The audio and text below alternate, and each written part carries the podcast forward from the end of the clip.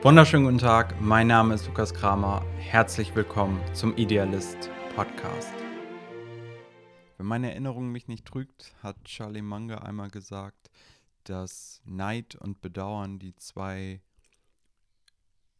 unproduktivsten Gefühle sind, die wir je als Menschen erfahren können. Denn sie machen einfach überhaupt nichts besser und geben keine Hinweise und sorgen nur dafür, dass wir Zeit verschenken, die wir in bessere Sachen investieren könnten. Und vor diesem Hintergrund und besonders dem Thema Bedauern möchte ich gerne gleich mit einer ganz großen Frage für dich starten. Für wen oder was bist du im Leben am meisten dankbar?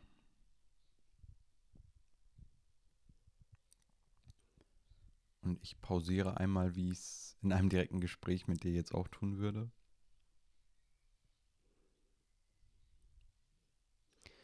Für wen oder was bist du im Leben am meisten dankbar?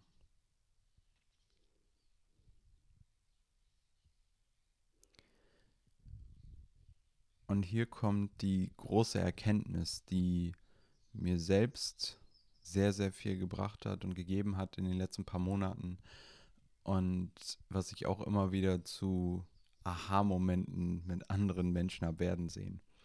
Denn die Erkenntnis ist, wenn du nur eine Variable in deinem Lebensweg geändert hättest, hättest du diese Person oder diese Sache, für die du am meisten in deinem Leben dankbar bist, wahrscheinlich niemals getroffen oder gefunden oder bekommen oder erreicht.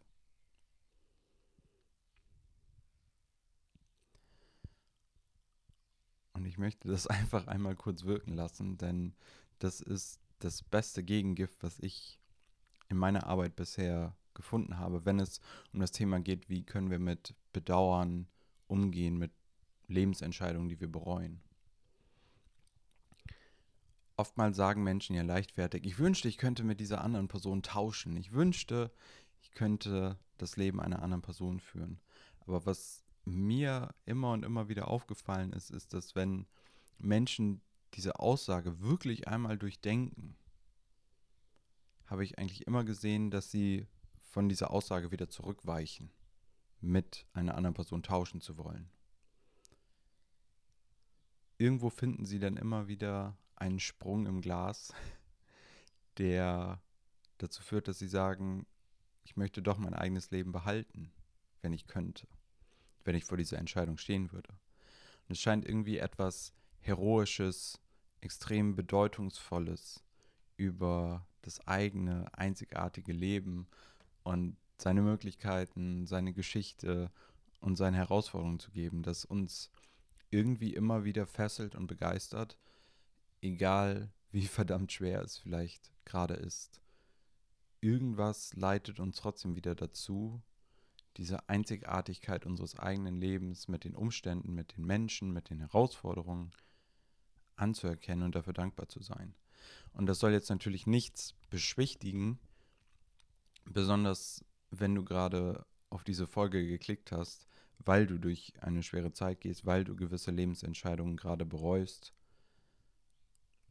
Und das heißt natürlich nicht, dass man damit alles an Reue und alle Fehler einfach ausräumen kann.